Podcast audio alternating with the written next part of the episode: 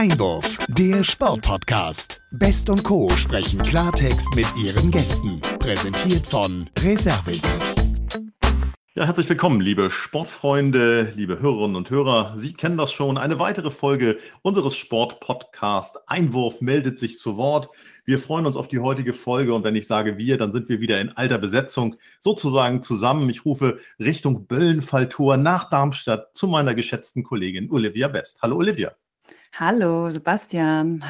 Die Grüße an Böllenfalter, das höre ich immer wieder gerne aus dem Norden. Ja, da sind wir schon beim Thema, ne? Böllenfalltor, du als äh, Darmstadt-Sympathisantin, ich als äh, ja, HSV-Sympathisant und äh, am Ende ist es dann doch ein bisschen besser für mich ausgegangen, ne, oder? Ja, das Spiel ist besser für dich ausgegangen, aber ich sag mal so, ähm, die Rückrunde ist ja noch lang. Ihr steht zwar aktuell vor uns auf der Tabelle, aber wir schauen mal am Ende, was dabei rum, rumkommt. Das tun wir. Wir wollen ja die Hörerinnen und Hörer auch nicht langweilen. Insofern, das Richtig. werden wir dann nochmal unter uns austragen. Aber genau. eine ganz andere Frage. Äh, hast du eigentlich schon mal Golf gespielt? Äh, Minigolf habe ich schon mal gespielt. Ähm, jeder Golfer würde mich jetzt aber für diese Aussage wahrscheinlich verfluchen, weil es natürlich nicht das Gleiche ist. Aber ähm, ja, Golf habe ich tatsächlich leider noch nicht gespielt. Das wollten wir irgendwann mal zusammen machen. Ja, ich habe da vielleicht einen kleinen Tipp. Das hat auch was mit unserem heutigen Gast zu tun. Insofern zusammen machen ist das richtige Stichwort, denn äh, wir hatten ja auch zugesagt, dass wir in der heutigen Folge wieder mit einem Profisportler sprechen und äh, uns ein bisschen von den Funktionären und Journalisten sozusagen nicht abwenden, aber den Fokus in diese Richtung äh, richten. Und da kommen wir dann auch zum Golfsport. Ähm, wir haben nämlich einen Gast, der beide Dinge in sich vereint. Zum einen den Profifußball und das, ich sag's mal so, professionelle Golfspielen. Er spielte für Werder Bremen, den VfB Stuttgart, Hannover 96, Fortuna Düsseldorf und zuletzt auch für den HSV in der ersten und zweiten Fußball-Bundesliga und ähm, auch insgesamt 69 Mal für sein Heimatland und das ist Österreich und er schoss dabei 15 Tore. 2020 mh, hm, hat er dann seine aktive Bundesliga-Karriere an den Nagel gehängt. Ähm, er ist gelernter Versicherungskaufmann und kickt jetzt in der fünften Liga ähm, für den TuS Dassendorf, das ist ein Oberligist bei Hamburg. Und ähm, was besonders interessant ist, und da schließt sich der Kreis zum Thema Golfen, er hat vor wenigen Wochen eine Indoor-Golfhalle in Glinde eröffnet. Ja, das sind natürlich viele Themen, über die wir sprechen möchten. Und von daher freue ich mich, dass er uns jetzt zugeschaltet ist. Ich sage herzlich willkommen in der 67. Folge unseres Sport-Podcast Einwurf, Martin Harnik. Moin, vielen Dank. Hallo Hi. Martin, herzlich willkommen. Ja, der Sebastian hat ja eben schon ähm, ein bisschen von deiner ähm, Fußballkarriere erzählt. Ähm, man kann, glaube ich, sagen, dass du auf jeden Fall ähm, ja, professioneller Fußballspieler bist und auch noch ähm, ja, aktiv spielst. Jetzt haben wir ja gehört, du spielst tatsächlich auch Golf. Da vielleicht mal direkt die Frage, ähm, top das Golfspielen, jetzt das Fußball. Was machst du lieber von den beiden Sportarten? Oh, direkt eine schwierige Frage. Einstieg. Ähm, also die, die Leidenschaft hat mich jetzt definitiv auch beim Golf äh, gecatcht. Ähm, trotzdem ziehe ich den Mannschaftssport immer noch ein bisschen vor, weil es äh, dann in der Gruppe mir doch noch mehr Spaß bringt. Aber ähm, die Kombination und äh, gerade der, der Ausgleich der beiden Sportarten ist eigentlich in meinen Augen perfekt. Ja, das kann ich gut nachvollziehen als ähm, Mannschaftssportlerin. Man muss ja sagen, es spielen ja jetzt schon relativ viele Profifußballer sehr ähm, passabel Golf. Wie war das bei dir in den Anfängen? Ähm, ja, ich bin ehrlich gesagt erst nach meiner Karriere oder, oder ganz, ganz am Ende meiner Karriere so richtig zum Golf gekommen. Das war vor zwei Jahren ähm, während des ersten Lockdowns. Ähm, da war Golf einer der wenigen Sportarten, die man noch machen durfte, natürlich auch unter gewissen Auflagen, aber man konnte es zumindest tun. Und, ähm, und dann habe ich auch dahin zurückgefunden. Also ich habe meine Platzreife schon vor vielen Jahren gemacht, bin aber nie dran geblieben, ähm, was eigentlich auch echt schade ist, weil während meiner aktiven Zeit äh, als Fußballer ich dann eigentlich hätte gut Zeit haben können. Mhm. Habe aber Dinge vorgezogen und ähm, ja und bin seit zwei Jahren, wie gesagt, dann, ähm, so richtig zum Golf gekommen und ähm, ja und habe es jetzt äh, seit ziemlich äh, ja, seit acht Tagen ähm, auch zu meinem Beruf gemacht. Ja, sehr cool. Da wollen wir auf jeden Fall gleich nochmal ähm, mehr zu erfahren. Jetzt aber natürlich neugierig, ich als Laie, man fragt ja immer so, wie ist denn dein Handicap eigentlich? Ja, Handicap habe ich wieder, aber das im Golf, ähm, das, das, das liegt derzeit äh, so circa bei 20.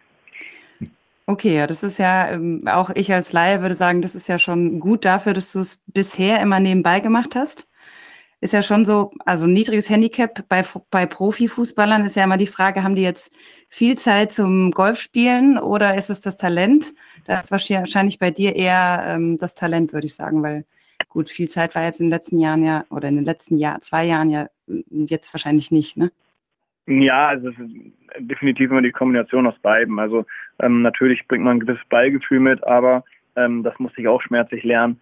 Ähm, Golfsport ist gar nicht so einfach, wie man denkt. Also ähm, da gehören viele Faktoren zusammen. Äh, wir Fußballer kennen ja auch, ähm, wir haben ein sehr gutes, ähm, sag mal, Augen-Fuß-Koordination, aber ähm, Augen-Hand-Koordination und dann noch äh, Augen-Schläger-Koordination ist dann doch nochmal was anderes. Also das ähm, musste ich auch lernen. Und ähm, aber trotzdem ist es halt auch viel Fleiß und man braucht viel Zeit. Ähm, es ist wirklich auch Learning by Doing, also ähm, üben, üben, üben ist das Stichwort. Und, ähm, und da hat man natürlich als Fußballprofi ähm, unter der Woche, ähm, wenn man jetzt nicht gerade bei Bayern München ähm, nur englische Wochen vor sich hat, äh, relativ gut Zeit für. Ja. Ja, du sprichst das an, üben, üben, üben. Ich kann das selber leidlich nachvollziehen, habe das dann auch mal irgendwann angefangen mit dem Golfen und am Ende ist es ja so, das, was man auf so einer Driving Range dann so schafft, das ist ja noch lange nicht das, was dann auf dem Platz sozusagen zählt. Und das ist so ähnlich wahrscheinlich wie beim Fußball mit dem Training und was dann am Ende am Bundesligaspieltag rauskommt. Da gibt es dann schon noch große Unterschiede. Trotzdem möchten wir natürlich gerne ein bisschen mehr über diese Indoor-Golfanlage erfahren, die du in Glinde eröffnet hast. Jetzt ne, ist es so, dass die den schönen Namen Eisen 7 trägt. Das ist für die meisten das Eisen, mit dem man am meisten spielt. Wie, wie kam es dazu? Wie, wie hat sich das ergeben, dass du gerade dort und dann auch mit diesem schönen Namen diese Anlage eröffnet hast? Ja, also angefangen hat es, wie gesagt, vor zwei Jahren, als ich ähm, dann so mich richtig intensiv mit Golf auseinandergesetzt habe. Dann habe ich natürlich auch Trainerstunden genommen. Ähm, und mein, mein, mein Trainer hatte halt damals ähm, diese Technik Trackman. Das ist ein Radarsystem, ähm, was den Ball quasi misst und ähm, nicht nur das, sondern auch den Schläger und also dir ganz, ganz viele Daten ausspuckt, ähm, woran du arbeiten kannst, was du vielleicht falsch machst oder warum der Ball halt so fliegt, wie er fliegt.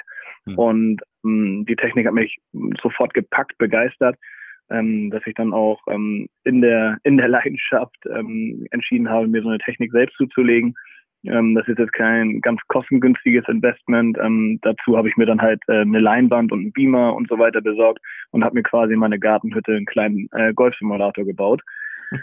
um ähm, ja, um, um schnellstmöglich besser zu werden und äh, natürlich auch viel Spaß zu haben. Und ähm, als ich dann so ein paar ähm, oder als ich im Grunde genommen den ersten Winter dann da auch äh, durchtrainiert habe und natürlich auch ähm, viel bei Dunkelheit da trainieren konnte, ähm, kam irgendwann die Frage auf, äh, was machen eigentlich alle anderen in dieser Zeit? Also wenn es halt ähm, unter der Woche, man geht ja, man kennt ja, man geht morgens aus dem Haus, es ist dunkel, man kommt abends nach Hause, es ist dunkel.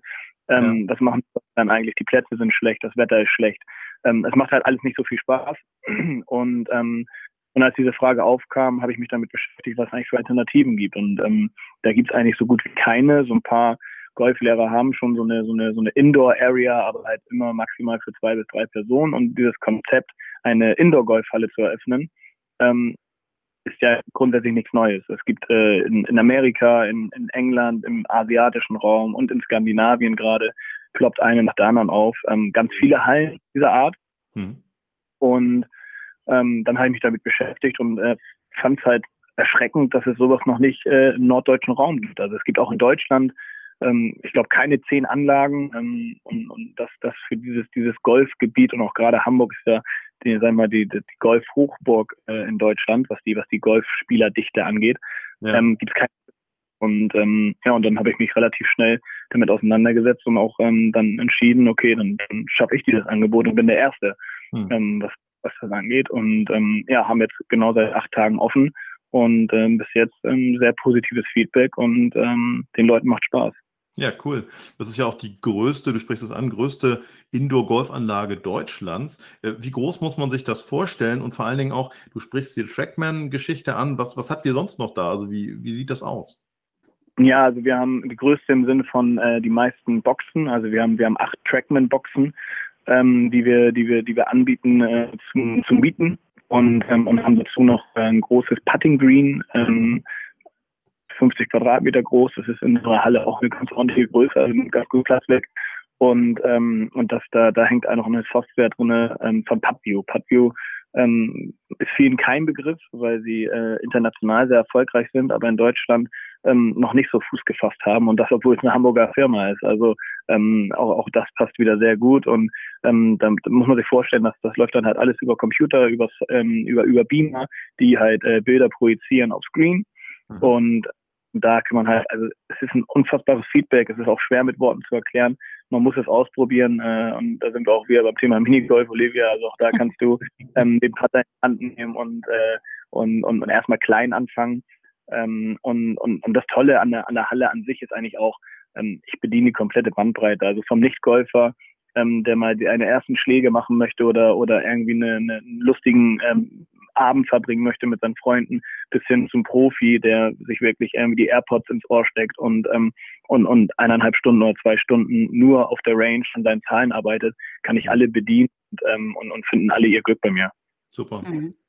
Das heißt, jetzt, wo ich äh, sozusagen noch ohne äh, Platzreife bin, könnte ich das dann bei dir auch ausüben vor Ort? Ja, das ist, das ist ähm, ganz, ganz wichtiges Thema, auch eine Sache, die wir, die wir anbieten wollen. Ähm, also dieses Thema Indoor Golf äh, kommt immer mehr auf. Ähm, auch der Deutsche Golfverband, der Hamburger Golfverband, ähm, alle, alle bieten da jetzt schon mittlerweile Turniermodis an, ähm, fokussieren sich auch immer mehr auf dieses, auf dieses Gebiet, weil es halt einfach einen Bedarf gibt dafür. Und ähm, die komplette Platzreife ist Indoor noch nicht möglich. Ähm, aber was wir halt machen werden, ist, dass wir quasi die Vorbereitung auf diese Platzreife, was ja am Ende nur eine Prüfung ist, mhm. ähm, die finden in der Halle statt. Und, ähm, und dann am Ende, wenn man soweit ist, geht der Golflehrer mit einem auf die Runde, auf den Platz draußen und ähm, macht diese Prüfung. Also man kann im Grunde genommen den Grundstein hier legen und äh, dann die Prüfung draußen. Sehr gut, ja. Also das heißt, ich kann den Winter über heimlich bei euch üben und dann im Sommer ähm, als Profi direkt auf dem auf dem grünen Rasen sozusagen meine Platzreife ähm, erlangen. ja, ja, genau. Also, äh, kannst, kannst gleich die, die Preise abräumen im Turnier. naja, wir wollen mal nicht äh, den Druck zu hoch setzen. Ne? Naja, du hast dich schon reingeritten jetzt, Olivia. Ja, ne? Also wir werden das verfolgen. Ja, danke, ja. danke. Dass du nochmal nachgefasst hast, Sebastian. Gerne.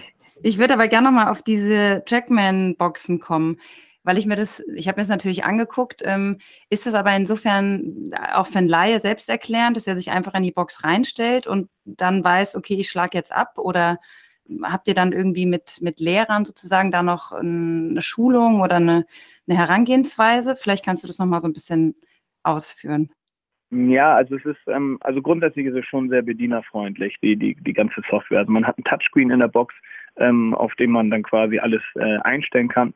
Ähm, wir nehmen die Leute natürlich an die Hand. Also wenn, wenn, wenn, wenn Leute das erste Mal da sind ähm, und sich noch gar nicht auskennen, dann begleiten wir die in die Box, dann äh, starten wir das System, dann fragen wir sie natürlich, okay, was wollt ihr heute machen? Wollt ihr erstmal nur üben auf der Range oder in verschiedenen Trainingsmodis ähm, oder wollt ihr direkt auf den Platz gehen? Wir haben ja über 150 äh, Plätze die ähm, dann auch zum größten Teil original vermessen sind. Also es ist jetzt auch nicht nur irgendwie ein Fun-Faktor, wo fiktive Plätze sind, sondern ähm, es sind wirklich ähm, hochprominente Plätze mit Pebble Beach, St. Andrews, ähm, Eichenried, München oder auch hier aus der Umgebung Gutkaden und, und, und Hittfeld, ähm, die, die halt wirklich original vermessen sind. Wir hatten gerade heute äh, Mitglieder aus Gutkaden da, die halt den Platz schon zigmal gespielt haben und heute das erste Mal äh, quasi virtuell diesen Platz gespielt haben und die sagen, das ist unfassbar, wie real dieser Platz vermessen ist. Und genau bei dem Baum liege ich immer, äh, genau den Bunker treffe ich immer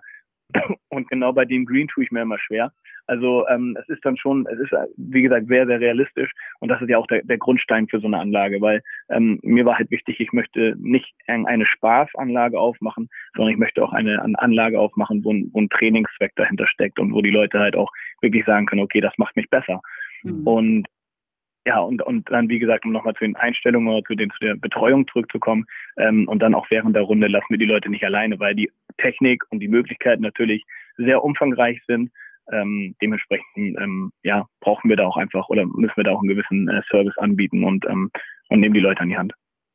Klar, ich würde gerne mal Stichwort gut Karten, weil das mir gerade nochmal einfällt, äh, da reingehen und nachfragen. Wir hatten zum Beispiel den Clubchef aus Karten hier auch bei uns im Podcast und wir haben auch über Golf natürlich viel ähm, gelernt, wenn es darum geht, auch so ein bisschen die Entwicklung der Golfplätze anzusprechen, den Verband und äh, auch das Interesse, das ähm, in der Pandemie vor allen Dingen auch ein Stück nach oben gegangen ist. Wie ist denn das, wenn die jetzt erfahren, dass du diese virtuellen Golfplätze quasi als Wettbewerb zu ihren Angeboten geschaffen hast? Wie finden die das? Naja, also in erster Linie entscheiden die Golfclubs selbst, äh, ob sie in dieser Software gelistet sein wollen oder nicht. Die bezahlen dafür auch Geld, mhm. ähm, dass, dass die da quasi ähm, virtuell spielbar sind. Ähm, und es ist, äh, natürlich wird es den einen oder anderen geben, ähm, der das Ganze nicht versteht und, äh, und mich dann vielleicht als Konkurrenz sieht. Mhm. Ähm, aber, aber ich, ich, ich, ich setze ich setz da auf der ganz anderen Seite an. Ich bin eine super Ergänzung äh, zum Golfsport, ähm, indem ich sage, okay, ich biete für den Herbst, Winter, da wo die Möglichkeiten halt begrenzt sind oder halt auch einfach schlecht, ähm, biete ich eine Möglichkeit für den Spieler zu sagen, okay, spiel durch, ähm, bleib, bleib im Training. Ähm, dazu biete ich halt einen viel einfachen Einstieg für Nicht-Golfer. Also diese, diese, ich sag mal, dieses Image des Golfsports er, ändert sich gerade und ähm, gerade während während der, der Pandemie, hast du schon eben gesagt, ähm, ist das Interesse viel größer geworden und ich glaube, ähm, es ist ein regelrechter Boom gerade in, in, der, in der Golfbranche. Und, ähm, und trotzdem heftet halt oder haftet immer noch dieses äh, elitäre Image, dieses äh, schnöse Image am Golfsport, was es ja gar nicht mehr ist. Und damit breche ich auch total. Ich, ähm, bei mir kommen die Leute in Jeanshose, in, ähm, in, in normalen Sneakern, äh, in, in Kapuzenpullover. Ähm, so, so, so würden die meisten sich nicht trauen, äh, in einem Golfclub aufzulaufen. Und, ähm, und auch da sagen, auch nicht bei jedem Golfclub wäre wär das so gern gesehen. Also das gibt's natürlich schon noch so ein bisschen äh, Etikette. Mhm. Und äh, und dementsprechend äh, eröffne ich halt gerade den Nicht-Golfern einen viel leichteren Schritt zum Golfsport. Und ähm, dazu noch dieses, diesen Event-Charakter zu sagen, okay, ähm, ich laufe da jetzt nicht drei Stunden über einen Platz und äh, schlag von Gebüsch zu Gebüsch, sondern ich bin in der Box, äh, ich, ich kann Kaffee dabei trinken, ein Bierchen, eine Cola, was auch immer. Ähm, ich, ich bin im ständigen äh, Austausch mit den Leuten, die ich da, die ich da habe, habe auch äh, andere Leute um mich herum, so dass ich sage, okay, es ist sehr kommunikativ und trotzdem ähm, auch, auch, auch privat, weil jeder seine Box hat. Und ähm, ja, und, und, und erweitere einfach dieses Golfangebot und dementsprechend erweitere ich halt auch äh, die Möglichkeit, dass die Golfclubs dann im Sommer mehr Mitglieder bekommen. Super. Mhm. Ja, klingt nach einem richtig coolen Projekt auf jeden Fall. Vor allen Dingen irgendwie auch so, dadurch ja die letzten zwei Jahre die Leute wahrscheinlich auch gar nicht mehr so richtig zusammenkommen konnten. Und man muss ja sagen, gerade auf dem Golfplatz ist es weitläufig, die, die Leute verlaufen sich. Das ist bei euch ja dann wahrscheinlich vor Ort schon was anderes, ne? dass man sich miteinander austauschen ja. kann. Ja, einem total. Also Bierchen also, auch. ja, also wir, wir, müssen natürlich auch aktuell äh, 2G Plus umsetzen, aber das ist ja mittlerweile auch fast äh, Alltag. Ähm, und, und, und die Leute genießen es. Also man, es ist natürlich auch so, wir haben, wir haben, wir haben ein paar Senioren hier, die, die ähm, vormittags ihre Runde spielen. Dann haben wir daneben mal Mannschaftsspieler, die irgendwie 300 Meter weit schlagen. Und, ähm, und, und, und, und eine Box wiederum weiter ähm, ist ein Jugendlicher oder sogar ein Kind, ähm, was da was da so ein kleines, so ein kleines Golfspiel spielt. Also mhm. ähm, es ist halt sehr facettenreich. Ähm, de, de, das Publikum äh, ist total durchmischt und, ähm, und, und das macht aber auch interessant für alle, weil, weil auch gerade so der, so, so der Senior natürlich auch sagt, boah, guck mal, äh, der, so weit kann ich gar nicht mehr ausholen und, und der schlägt da 300 Meter. Mhm. Und ähm, und, und, und das begeistert natürlich. Und dann, dann spielen die einen Pebble Beach, die anderen spielen St. Andrews. Ähm, auch da, oh, guck mal hier, der Platz ist ja auch geil, äh, den müssen wir das nächste Mal spielen. Also es ist halt, es entsteht halt eine gewisse Community, ähm, es es eine gewisse Kommunikation auf der Fläche und trotzdem, wie gesagt, gibt es halt auch den einen oder anderen, der wirklich sagt, okay, ich, ich setze mir meine Kopfhörer auf oder habe meine Kopfhörer drinne ähm, und will mich hier eineinhalb Stunden nur auf mich und meinen, meinen Schwung konzentrieren. Auch das, auch die Möglichkeit gibt es. Also ähm, ja, es ist, es ist schon, glaube ich, ein sehr gut durchdachtes Konzept. Ähm, wie gesagt, so, so wie wir es oder wie ich es jetzt umgesetzt habe, ähm, bin ich da sehr stolz drauf und trotzdem ist es halt jetzt auch nicht komplett das Rad neu erfunden, sondern ähm, auch in gewissen Zügen adaptiert. Mhm. Das heißt aber, ich kann aus deinen Erzählungen so ein bisschen erahnen, dass die, ich meine, wir habt jetzt vor acht Tagen aufgemacht, hast du gesagt, die Nachfrage bisher gut ist und es auch angenommen wird, sage ich mal, trotz der aktuellen, ja noch äh, Corona-Zeiten. Ich meine, die Lockerungen sind ja jetzt gerade in Sicht, aber da kommt ja dann vielleicht doch der ein oder andere und sagt, ja, ich will vielleicht lieber an die frische Luft. Das ist dann aber trotzdem bei euch, ja, zumindest jetzt in den Anfängen kein Argument gewesen. Nee, also, also aktuell gibt es das Wetter ja auch nicht her. Ich meine, man muss ja auch sagen, ähm, beim Fußball ist ja was ganz anderes. Wenn man da erstmal auf dem Platz steht und in Bewegung ist, dann wird man da richtig warm. Ähm, beim Golf kann man sich ja schon darauf einstellen, aktuell, okay, man muss eine lange Unterhose anziehen, eine Skiunterwäsche, ähm, man, man, muss sich echt dick einpacken, man kriegt kalte Hände. Ähm, mehr als ein bisschen spazieren tut man da ja nicht. Hm, so. stimmt. Auf der Runde. Wenn man natürlich intensiv auf der Range trainiert, ist es was anderes, dann wird einem schnell warm. Aber ich sag mal, auf dem Golfplatz selbst ist natürlich auch ähm, ja viel, viel Stillstand. Und ähm, und, und wie gesagt, diese, diese 2G-Plus-Regel ähm, ist natürlich kein Vorteil, aber mittlerweile merke ich, dass wir da auch sehr, sehr viele Geboosterte haben, die natürlich dann auch einfach easy ihren Impfnachweis zeigen, ähm, Personalausweis und ähm, dann können sie auch loslegen. Also ähm, das, das, das hält sich noch ganz gut im Rahmen. Also die wenigsten müssen wirklich noch mittlerweile ähm, ein, ein Test mitbringen.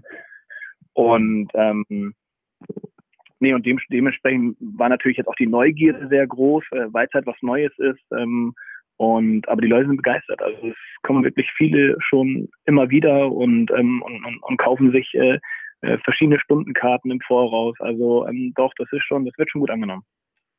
Also das äh, macht auf jeden Fall Lust und neugierig. Ich denke, Olivia, wir müssen uns da mal in Richtung Linde bewegen. Also so viel steht schon fest. Das klingt richtig cool. Aber du hast es jetzt schon angesprochen, Martin. Ähm, wir haben dich ja heute als Gast zwar zum Thema Golf auch hier, aber wir haben so viele Fußballfans und Fußballanhänger auch in diesem Sportpodcast, dass wir natürlich auch nochmal über das Thema Fußball mit dir sprechen möchten. Ich möchte fast sagen müssen, möchte da gerne auch so ein bisschen auf deine Karriere zurückblicken. Ähm, hatte gesagt, dass du ähm, was ganz Solides gelernt hast, eine Ausbildung als Versicherungskaufmann gemacht hast, bist also quasi bei Herrn Kaiser in die Schule gegangen. Da haben wir uns auch kennenlernen äh, dürfen. Ich äh, durfte sogar mit dir mal den einen oder anderen Ball in so einer Betriebssportmannschaft der Hamburg-Mannheimer spielen. Das war noch zu einer Zeit, wo du bei vier Marschlande gespielt hast und bist dann aber relativ schnell äh, zu Werder Bremen gekommen, wo du dann erst in der zweiten Mannschaft und dann aber auch nachher in der Bundesliga ähm, deine Karriere gestartet hast. Würdest du sagen, das war so aus heutiger Sicht eigentlich eine richtige Bilderbuchkarriere, so von der Entwicklung, was den Profifußball angeht? Also erstmal muss man natürlich sagen, der Grundstein wurde in der Betriebssportmannschaft gelegt. Also ähm, Sehr da schön. von deiner Erfahrung konnte, ähm, das, das, das, das habe ich lange gezerrt. Ähm, aber, aber ja, was heißt eine Bilderbuchkarriere? Ich meine, ähm, Max Kruse und ich, ähm, wir haben natürlich ein, ein, eine Karriere gemacht, die ähm, jetzt re relativ untypisch war für einen Bundesliga-Profi, weil ähm, wir wirklich bis 17 und 18 äh, in unserem Heimatverein waren, nicht in irgendeinem Leistungszentrum oder äh, Fußballinternat, sondern äh, wir sind wirklich sehr, sehr spät erst äh, zu einem Profiverein gewechselt. Und ähm, und für mich war es einfach eine Bilderbuchkarriere, weil ähm, ich das nie erwartet hätte und auch niemand anders. Also ähm, mein Papa hat mir damals gesagt, war ich irgendwie im Teenageralter, ich muss lügen, 14, 15 Jahre alt, da hat er gesagt so, also und der hat ja auch, wenn man ehrlich ist, keine Ahnung von Profifußball und der hat damals zu mir gesagt, also ich glaube schon, dass du das Talent hast, dritte Liga zu spielen. Und ähm, da, da habe ich damals gesagt, boah, ja, wäre schon geil. Mhm. Und ähm, dann am Ende des Tages ähm, fast 70 Länderspiele habe mit zwei Europameisterschaften, ähm, Champions League, Europa League, ähm, Bundesliga über, über ich glaube 240 Spiele waren es, ne? Ähm, also dass ich dann so viel in meiner in meiner Vita dann äh, habe und, und gesehen habe, gespielt habe, ähm, das, das ist schon, also für mich definitiv Bilderbuch, weil ähm, ja, der, der Weg dahin halt einfach nicht typisch war. Ja. Ja, du sprichst das an, deswegen habe ich es auch Bilderbuchkarriere genannt, weil eben heute ja in der Tat der klassische Weg ist, dass man halt diese ganzen U-Mannschaften durchläuft, dass man in diesen klassischen Leistungszentren, die die Bundesligisten ja mittlerweile nachweisen müssen zum Teil, äh, dass man da im Prinzip ähm, dann durchläuft und am Ende mit etwas mehr Glück sozusagen dann auch in der Bundesliga landet. Das äh, war bei dir nicht oder noch nicht der Fall in dem Sinne, als das auch zu der Zeit auch gerade ein Umbruch in Deutschland stattgefunden hat. Heute ist es, glaube ich, noch viel schwieriger möglich, diesen Weg zu beschreiten, so wie du es getan hast. Ähm, ich würde da gerne nochmal nachfragen. Am Ende ist es ja dann oftmals auch so, dass der Rückhalt da sein muss. Und du sprachst deinen Vater an. Wie wichtig ist es, dass man eine Familie, einen Vater, ein familiäres Umfeld hat, das dann überhaupt diesen Weg mitträgt, um eben genau das, was ja so ein Leistungszentrum im Prinzip bietet, dann ein Stück weit aus privater und äh, familiärer Umgebung äh, sicherzustellen? Mm, ja, also ich glaube, da gibt es jetzt kein Patentrezept äh, für. Ähm, ich glaube, das ist das total individuell. Also ähm, ich war definitiv ein Typ, ähm, oder bin es auch heute noch, äh, der einfach seine seine Familie, sein Zuhause, ähm, ich, ich brauche das um mich herum. Ähm, wenn ich mich wohlfühle, ähm, bin ich leistungsfähig. Es gibt sicherlich auch äh, Spieler, bei denen es umgekehrt. Sie müssen eher von zu Hause weg, um sich aufs Wesentliche zu konzentrieren, beispielsweise. Müssen vielleicht im Freundeskreis, äh, der blöd gesagt vielleicht auch hier und da mal chaotisch ist oder einen ablenkt, ähm, hinter sich lassen. Also ähm, deswegen, da, da wäre dann vielleicht so eine, so eine Möglichkeit, ähm, vielleicht 100, 200 Kilometer irgendwo in, ins Internat zu gehen, äh, die bessere, um erfolgreich zu sein am Ende. Also ähm, das, das ist total individuell. Ähm, für mich persönlich ähm, ist die Familie das Wichtigste, äh, die Freunde sind das Wichtigste und ähm, wenn ich wenn ich die um mich habe äh, und die mich halt auch immer unterstützt haben und unterstützen, ähm, dann dann dann war ich halt stark und dann war ich halt leistungsfähig und ähm, mhm. und dementsprechend kann ich nur sagen, für mich war es wichtig, ähm, aber ich glaube nicht, dass ich dafür jeden sprechen kann. Ja, ja. Mit Werder bist du ja dann 2009 DFB-Pokalsieger geworden. Wie wichtig ist dieser Titel aus heutiger Sicht für dich? Hm, ja, relativ unwichtig, weil ähm, ich in, dem, in der Pokalrunde keine Minute gespielt habe. Ich war zwar viele Spiele äh, mit im Kader, saß auf, saß auf der Bank, habe mich warm gemacht, ähm, mhm. war auch beim Pokalfinale dabei. Ähm, war natürlich ein Erlebnis, keine Frage, aber ähm, das, da muss ich schon sagen, also ähm, das, das, ist für mich jetzt nicht so ein Teil der Vita, weil ähm, klar gehörte ich dazu und klar steht mir der, der Titel auch zu, aber damit rühme ich mich jetzt nicht. Also ja. Mhm. Ja, um vielleicht mal in deiner Vita äh, fortzufahren, du hast ja tatsächlich äh, auch in der Nationalmannschaft gespielt für Österreich. Ähm, die Frage kam wahrscheinlich schon öfter auf. Ich meine, deine Mutter ist Deutsche und dein Vater ist Österreicher. Ähm, konntest du dir damals aussuchen, für welche Nationalmannschaft du spielst? Ja, also ich bin seit meiner Geburt äh, Doppelstaatsbürger, hatte, hatte, immer beide Pässe. Und ähm, ja, das mit Österreich hat sich dann einfach so ergeben. Also man, man hört es ja auch, ich bin äh, Hamburger durch und durch. Mhm. Und, ähm, und, und mein Papa halt Österreicher und ähm, ich sag mal, bis auf die, die jährlichen Familienurlaube, die halt zwei, dreimal im, im Jahr stattgefunden haben, ähm, hatte ich, hatte ich jetzt keinen keinen größeren Bezug zu Österreich. Also natürlich familiär, aber ähm, aber ich habe da nie gelebt, ich habe da nie irgendwie Schule oder oder oder gearbeitet oder oder Fußball gespielt, sondern ähm, mein mein Lebensmittelpunkt war eigentlich immer Hamburg und ähm, dann kam es aber irgendwann dazu, dass die österreichische Nationalmannschaft auf mich aufmerksam geworden ist, im Alter von 17 oder 18 Jahren, ähm, mich dann ähm, quasi gesichtet haben und gesagt haben, okay, wir laden dich ein.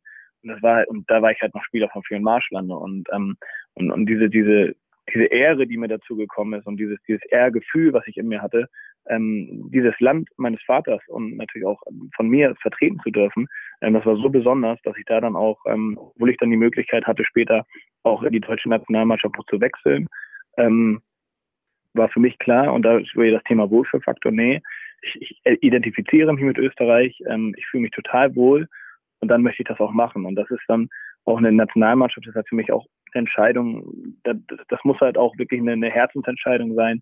Ähm, da da darf, da darf die sportliche oder die sportliche ähm, Karriere darf da ruhig ähm, hinten angestellt sein. Die, die trifft man dann eher bei der Vereinswahl. Mhm.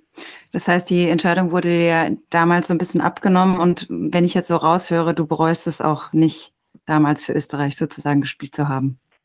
Nein, überhaupt nicht. Also erstmal muss man ja auch fairerweise sagen, weiß man natürlich auch nicht, wie viel äh, A-Länderspiele ich für Deutschland überhaupt gemacht hätte. Und ähm, und zweitens, ähm, was, also mir wurde die Entscheidung nicht abgenommen. Also ich, ich, wie gesagt, ich hätte mich noch umentscheiden können. Also ähm, ich, ich habe für Österreich gespielt und hätte dann in der U21, damals war es Dieter Eils, Nationaltrainer, der hat mich aktiv angerufen und hat gesagt, du, wir würden dich eigentlich gerne die U21 holen zur deutschen Nationalmannschaft. Wie ist es? Und dann habe ich eigentlich relativ schnell entschieden, nee, ähm, möchte ich nicht. Also, ne, also deswegen habe ich die Entscheidung schon selbst und bewusst getroffen. Mhm. Ähm, Nee, und bereuen tue ich es nicht, weil ich hatte unglaubliche Erfahrungen. Ähm, allein schon zwei Europameisterschaften zu spielen, ähm, war unbeschreiblich. Und ähm, ja, deswegen, also da, da, da, da würde ich nichts anderes machen. Mhm. Ja, du sprichst es an, äh, zwei Europameisterschaften, sage ich mal, vielleicht auch im Hinblick auf Karriere-Highlights. Würdest du sagen, dass die, die Qualifikationen in der EM-Endrunden EM 2012 in, in Polen und äh, in der Ukraine und auch 2016 in Frankreich so zu deinen absoluten Highlights gehören? Ja, aber da muss ich dir korrigieren. Also ich habe die Europameisterschaft 2008 in Österreich-Schweiz mitgespielt. Ähm, hm. in Polen, Ukraine war mit und, äh, und dann halt, wie gesagt, und dann noch Frankreich. Und ähm, ähm, damals die, die, die Europameisterschaft 2008 war, war für mich gar nicht greifbar. Ich war ähm, 20 Jahre alt, 21 Jahre alt bin ich während des Turniers geworden. Ähm, da, da, da war ich noch so grün hinter den Ohren, dass ich eigentlich mhm. gar nicht wusste, was passiert. Und ähm, das habe ich erst im Nachhinein eigentlich kapiert, was das, was das für eine Bühne ist und war. Und, ähm, 2016 sah es natürlich anders aus. Ähm, da haben wir uns äh, extrem stark äh, für dieses Turnier qualifiziert, ähm, war sogar gehandelter Geheimfavorit äh, für die für die für die Endrunde. Ähm, der der Rolle sind wir dann leider nicht gerecht geworden, aber das war dann schon ähm, damals schon ja schon schon ein besonderes Turnier. Also das war ähm, schon extrem. Leider leider muss man sagen, ähm, war ja ein Jahr vor dieser Europameisterschaft dieser Terroranschlag in Paris. Mhm. Ähm, deswegen sagen wir so, dass das drumherum sehr ähm, sehr geschützt war. Also ähm, bei uns im Hotel, wir hatten ein eigenes Hotel dann, ähm, da, da liefen wirklich ständig die Polizisten mit Maschinengewehren, mit, mit Polizeihunden und so weiter rum, ähm, haben uns da komplett gesichert, weil die, weil die Franzosen natürlich äh, Angst hatten, dass bei diesem Großereignis äh, nochmal was passiert. Mhm. Und, äh, und dementsprechend war es halt sehr, ähm, ja, wie soll ich sagen, sehr, ähm, sehr beschränkt auf Hotel und Stadion. Also man hat eigentlich drumherum nichts anderes mehr gesehen. Nur Fußballfeld, ähm, Stadion und äh, Hotel. Das war ein bisschen schade. Mhm. mhm. Glaube ich. Ja, du sprichst das an. Das ist ja ein sehr ernstes Thema, das ja auch uns weiterhin beschäftigt. Äh, nicht in Bezug nur auf die äh, Terrorthematik in Deutschland und Europa, sondern auch in Bezug auf andere Krisen und Destabilität. Wir hatten gerade das Stichwort Polen, Ukraine, äh, Europameisterschaft 2012. Also ein Land mitten in Europa, das äh, derzeit auch viel Eskalation erlebt und wir natürlich auch an vielen anderen Orten im Moment Destabilität erleben. Was, was macht das mit dir, um auch nochmal auf dieses ja, sehr ernste Thema einzugehen? Wie, wie gehst du mit diesen ja auch zum Teil erschreckenden Nachrichten um, die ja zum Teil auch vor unserer Haustür stattfinden?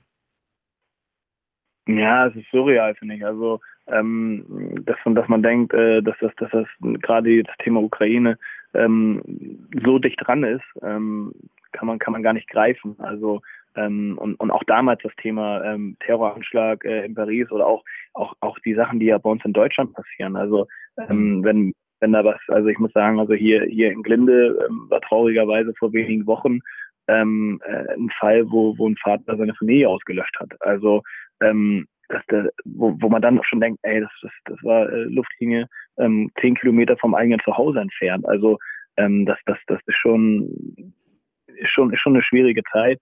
Und, ähm, und ich glaube auch, also jetzt unabhängig von Ukraine oder so, dass die Pandemie, das ist schon, ähm, das ist schon ganz schön äh, nervend, ähm, nervenraubend ähm, für, für alle. Also das, das, das ist schon verrückt. Ja, was gibt dir da so den Halt? Ich meine, man ist ja nicht jeden Tag gleich gut drauf. Äh, du hast, glaube ich, eine gute und ich darf sagen, coole Community da in Dassendorf, auch mit coolen Jungs. Was ist so für dich so der, der Anker, wenn es dann auch mal Tage gibt oder Situationen, erschreckende Situationen, von denen man erfährt oder die man dann auch mal ein Stück weit näher an sich ranlässt, die dir dann irgendwie den, den nötigen Ausgleich und die nötige Stabilität geben? Ja, also in erster Linie natürlich mal die eigene Familie, die eigenen Kinder, ähm, dass die, dass die äh, gesund sind und äh, und aktuell natürlich auch ähm, noch relativ normal aufwachsen können. Also ähm, die sind halt im Kindergartenalter und ähm, fahren mit meiner Frau zum Reitstall, ähm, gehen zum Fußballtraining, ähm, fangen jetzt fangen jetzt nur natürlich auch langsam mit Golf an. Ähm, also, also die, da, da bin ich echt glücklich und froh drüber, ähm, dass die, sag mal, bis auf diese Masken, die vielleicht hier und da mal getragen werden müssen, aber eigentlich relativ ähm, noch, noch behutsam und, und, und unbeeindruckt aufwachsen können. Also wenn ich da jetzt ein bisschen ins ältere Alter gehe, ähm, schon zu den Schulkindern, die da irgendwie ja schon so auch von diesen Maßnahmen getroffen sind, ähm, da muss ich sagen, da, da würde ich mir als Vater auch wirklich sehr, sehr schwer tun, ähm, ob, ich, ob ich das alles akzeptieren könnte, was da äh, von, von, von den Eltern und auch von den Kindern gefordert wird. Hm. Ja. Können wir nur hoffen, dass es jetzt hoffentlich, ja, dass es endlich zum Sommer hin vielleicht ein Ende hat und man positiv äh, nach vorne schauen kann. Allerdings, ja. Ja, lieber Martin, abschließend, wir haben jetzt ja schon gut 30 Minuten über deine Fußballkarriere und ja dein, dein Golfprojekt gesprochen. Ähm, möchten wir gerne noch so ein kleines Spiel entweder oder mit dir spielen. Ähm, keine Sorge, ähm, das ist, ist nichts, nichts äh, Schlimmes dabei. Vielleicht kannst du mal ganz kurz begründen, jeweils deine Antworten. Ähm, entweder Bier oder Wein. Wie schaut es da bei dir aus? Oh, geht schon gut los. ähm, Wein. Wein. Also ich bin nicht ehrlicherweise kein Biertrinker. Ähm, was ich allerdings sehr gerne trinke, ist ein, äh, ein Radler oder ein Alster. Ähm, das, das, das schmeckt mir schon wieder gut, aber ähm, doch, wenn ich jetzt die Wahl hatte zwischen klassischem Bier und Wein, dann würde ich lieber einen schönen Weißwein trinken. Wie schaut es da bei dem Thema Essen aus? Kaiserschmarrn oder Hamburger? Kaiserschmarrn. Kaiserschmarrn. Sehr gut, richtig. Ja, da, da, da, ist das Angebot auch nicht so groß hier im Norden, deswegen ähm, das auf jeden Fall. Und äh, ja, also ein Hamburger schmeckt mir auch immer sehr gut, muss ich sagen. Aber da würde ich den Kaiserschmarrn vorziehen, weil er halt seltener ist. Verständlich, ja. Ich auch. Äh, Wandern oder Skifahren? Skifahren. Skifahren, also finde ich einer der schönsten Urlaube überhaupt. Ähm, auch da muss man sagen, hat echt gelitten jetzt die letzten letzten zwei Jahre. Aber ähm, finde ich einfach einen großartigen Familienurlaub. Man ist den ganzen Tag an der frischen Luft, äh, man macht Sport, ähm, man, man hat einfach ein geiles, geiles ähm, Klima, eine, eine, eine, tolle Luft um sich herum, eine coole Natur. Ähm, und ich muss aber auch sagen, also ich habe Hunde, ich, ich gehe auch gerne wandern, aber da würde ich immer, immer zum Skifahren gehen. Hm. Ja, die kann man ja sogar mitnehmen, oder? Ich habe, glaube ich, schon mal auch Hunde auf der Piste gesehen. Also wäre es wahrscheinlich nicht der erste. Ja, also auf der Piste würde ich sie nicht mitnehmen, aber die, die also ich nehme sie mit, natürlich mit in Urlaub und ähm, die freuen sich auch über den Schnee. Mhm. Ähm, HSV oder Werder Bremen? ja, da muss, also da, da muss ich jetzt diplomatisch antworten, weil ich natürlich auch nebenberuflich äh, Sport 1 Experte bin. Mhm. Und äh, in zwei Wochen oder in einer Woche ist ja auch das Nordderby. Also, ähm, und da bin ich auch wirklich emotionslos. Also, ähm, ich, ich habe bei beiden Vereinen tolle Leute kennengelernt, äh, hatte eine erfolgreiche und eine weniger erfolgreiche Zeit. Ähm, und, und deswegen, also da unabhängig jetzt äh, von der Schwierigkeit der Frage, kann ich da wirklich mich nicht für entscheiden. Also ähm, da gehört beides zu meinem Leben dazu. Sehr gut. Das nehmen wir so hin. Okay. Ähm, dann ist die nächste Frage wahrscheinlich auch schwer für dich. Max Kruse oder Mario Basler? Ja, die ist ja nicht schwer. Wieso Mario Basler? Selbstverständlich Max Kruse. Und ähm, Max und ich, also wir, wir haben ja wirklich ähm, unfassbar viele äh, Gemeinsamkeiten und ähm, ich weiß nicht, wie viele Jahre wir jetzt schon ähm, uns kennen, bestimmt 16, nee, mehr, 16, 20, 20 Jahre fast, ähm, haben da, haben gemeinsam sehr viel erlebt, äh, auch, auch, auch parallel sehr viel erlebt und ähm, ja, ist ein, ist ein enger Freund, nicht nur von mir, sondern der ganzen Familie. Ja, da können wir gleich ja nochmal was ganz Aktuelles aufgreifen. Max Kruse ist ja jüngst gewechselt von Union Berlin nach Wolfsburg. Das hat hm, für einigen, ähm, ja, einiges Aufsehen gesorgt. Er hat das aber, finde ich, auch sehr äh, cool begründet. Ähm, wie hast du das verfolgt? Also, wie ist so dein äh, Blick auf die Geschichte? Konntest du das nachvollziehen? Ja, Max ähm, wird geliebt oder gehasst, glaube ich. Also, ähm, aber, aber ich glaube, so, so ging es auch den Leuten mit mir oder geht es den Leuten mit mir. Ähm, er ist halt straight, er ist geradeaus, er lässt sich oder hat sich noch nie verbiegen lassen, egal von wem oder von was. Also äh, auch der Beruf Fußballer ähm, hat ihn 0,0 verändert. Also da kann ich zum Beispiel von mir sagen, ähm, ich habe mich schon immer sehr dem Job angepasst und auch der Öffentlichkeit und habe ähm, schon immer sehr äh, in, den, in den Interviews und im Umgang mit den Leuten ähm, gefiltert, um halt äh, möglichst wenig ähm, auch, auch Schlagzeilen zu machen. Mhm. Ähm, macht aber brutal authentisch, also zu 100 Prozent authentisch. Er ist, wie er ist ähm, ähm, entweder man nimmt ihn so, wie er ist, dann, dann, dann liefert er auch, oder man versucht ihn zu ändern, dann mhm. äh, A nicht gut und ist B relativ schnell weg.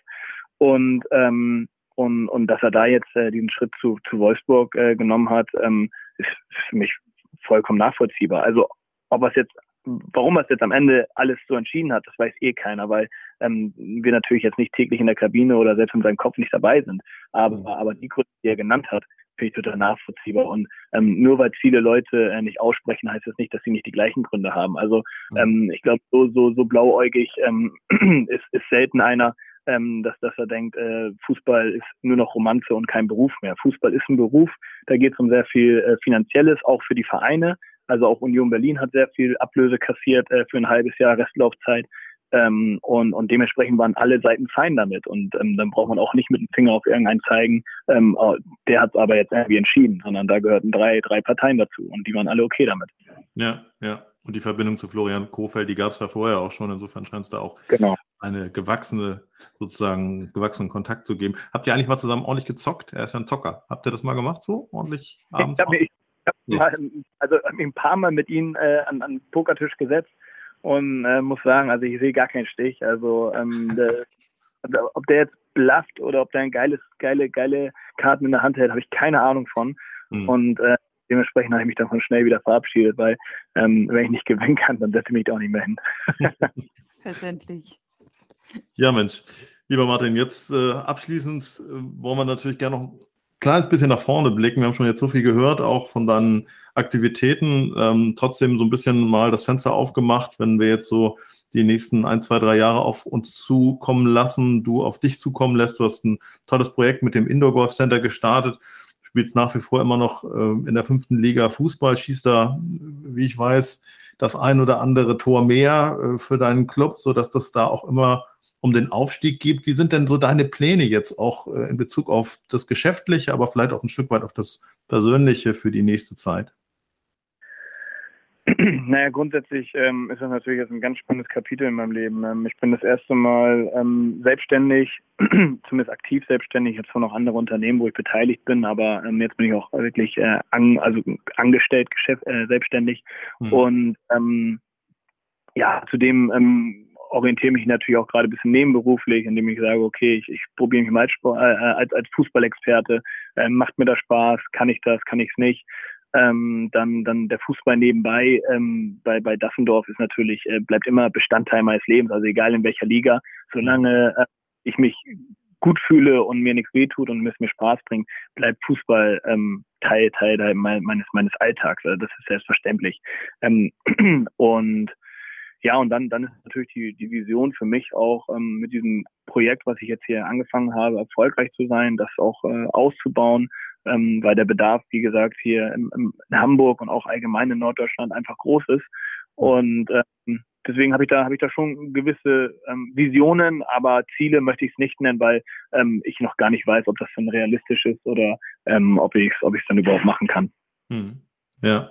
Und privat gibt es da noch irgendwas, wo du sagst, also ich meine, viele haben jetzt ja jetzt gerade durch die letzten zwei Jahre gesagt, jetzt muss ich auf jeden Fall nochmal sehen, dass ich äh, auf einem anderen Kontinent komme, dass ich nochmal einen Traum auch mehr erfülle, weil im Moment war man ja doch ein bisschen gebremster unterwegs. Gibt es da Dinge, die, die du dir für die nächste Zeit vorgenommen hast, vielleicht auch mit der Familie?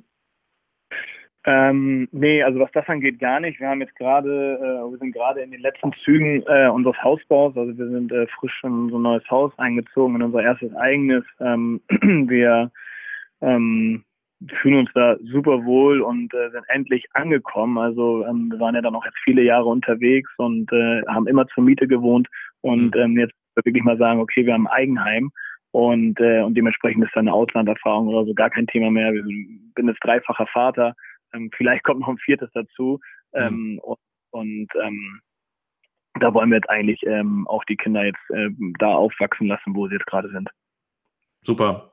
Das klingt absolut gut und äh, insofern drücken wir da die Daumen dem Unternehmer Martin Harnik, dem Familienvater, ähm, dem Bauherrn. Also da ist genug äh, zu tun, das hören wir raus. Bedanken uns ganz herzlich für das Gespräch mit dir, hat richtig Spaß gebracht und äh, kann man sagen, bis bald, äh, spätestens dann äh, in deiner oder auf deiner Golfanlage. Da sind wir schon ganz gespannt. Ja, sehr gerne. Vielen Dank, hat Spaß gemacht. Danke dir, Martin. Alles Gute für dich und deine Familie. Ciao. Tschüss. Danke. Ciao.